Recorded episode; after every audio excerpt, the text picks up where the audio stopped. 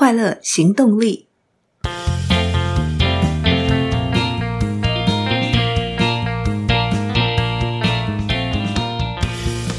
Hello，欢迎收听《快乐行动力》，这是一个学习快乐、行动快乐的 Podcast。我是向日葵。一转眼，节目就到二十集了，真的很快呢。今天要跟大家介绍一位我心目中救急的快乐行动职人。并且跟大家预告他接下来的快乐行动，他就是十三哥，以及三月即将与大家见面的叶十三。先来聊一聊十三哥究竟是何方神圣？向日葵是先从杂志上看到他的介绍，才知道他这个人与他的咖啡馆。我查了一下照片，应该是二零一八年的时候，先生与我带着孩子第一次走访十三哥的店家喝咖啡。我还记得那天我们设了导航，在台中市的环中路五段两百号，但我们还是迷路了。它的位置真的很难找，而且没有明显的招牌，感觉有点像产业道路的支线。但旁边有条溪，而且旁边有家看起来是传统的小工厂，非常的隐蔽，不容易找到，甚至有可能会路过还没发现已经到了。终于，我们在十三咖啡旁边的空地把车停好。走进去的时候，好像进入了另外一个世界。映入眼前的是一栋非常有个性的木造建筑，外面则是绿意盎然的植物，长得很野性，开得很茂盛。走进建筑，会看见墙上左边大大的一行字：“人的双手是机器无法取代的温度。”我们先从咖啡。也就是产品的角度来解读这句话。十三哥的咖啡是以陶锅手烘制成的，这是十三咖啡就产品面来看最大的特色。记得疫情前就看过一篇报道，台湾的自家烘焙咖啡馆密度世界最高，小小的台湾就有三千多家自家烘焙咖啡馆。然而，一般常见的自家烘焙指的是买进生豆以后，由咖啡馆自己透过机器来做烘焙、调校参数，去寻找自己或自家客人最喜爱的风味。这还是机器烘出来的，真正以陶锅手烘，又是完全不同的概念。十三咖啡的豆是十三哥以陶锅，透过自己的双手与热情烘出来的。这里只有单品咖啡，没有任何其他饮料，也没有轻食。更没有菜单，来到十三咖啡，就自己找个喜欢的位子坐下，准备迎接一杯接着一杯的好咖啡。除了陶锅手烘，筛缝也变成了一个特色。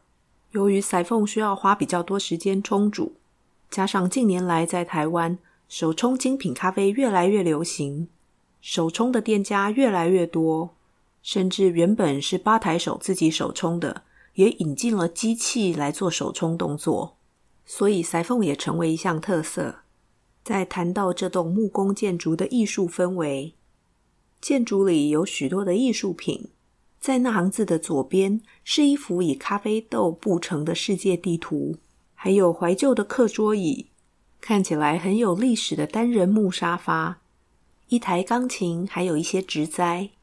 从木窗看出去，是外面生气盎然的景色。除了木头，也镶嵌了许多石头，与整栋建筑的氛围比较搭不上的东西，都巧妙地引申起来。就连冷气机都在安装好的第二天就被十三哥漆成黑色的。最令人赞叹的是，这整栋建筑是十三哥与他的大哥自己设计、自己盖、亲手完成的，真的太强了。再加上店里播放的音乐，来到这里就是一场宠爱无感的沉浸式体验。眼前是美丽的艺术人文空间，听着优雅的音乐，搭配着大自然的声音，闻到一杯接着一杯不同的咖啡香气，来自不同州别、不同国家、不同庄园，喝到各具特色的前中后味，并透过触觉与空间互动。当然，还有一个很重要的特色是十三咖啡的社会关系经营。上一集 EP 十九文化操控书中谈到，咖啡馆是交换社会关系的空间，人们在这里互动、交流资讯、分享消息与情感。十三哥与客人像朋友一样的互动方式，客人来到这舒服的空间，彼此也会留下美好的互动记忆。从咖啡到氛围，到社会关系的经营，十三咖啡就是一个独特又让人想一去再去的地方。而十三哥用自己的双手。做自己喜爱的事，全年无休，给客人独一无二的咖啡体验，留下美好互动的生活记忆。他的生活就是咖啡，咖啡就是生活。真心喜爱自己在做的事，并且做到极致，大概就是这样吧。只要回台中，我们一定会到十三哥的咖啡馆，与他叙叙旧、聊聊天，也因此知道了十三哥接下来的快乐行动。在三月的时候，夜十三要开始了。过去十三咖啡是从下午一点半开始经营到大概天黑，十三哥想下班就休息了。但从三月开始，十三咖啡将经营到晚上十二点。为了迎接夜十三，又有了些新的设计巧思，无论是灯光的配置，或者是空间的变化，我真是超级期待的。十三哥说。他已经有这样的想法，大约两年的时间。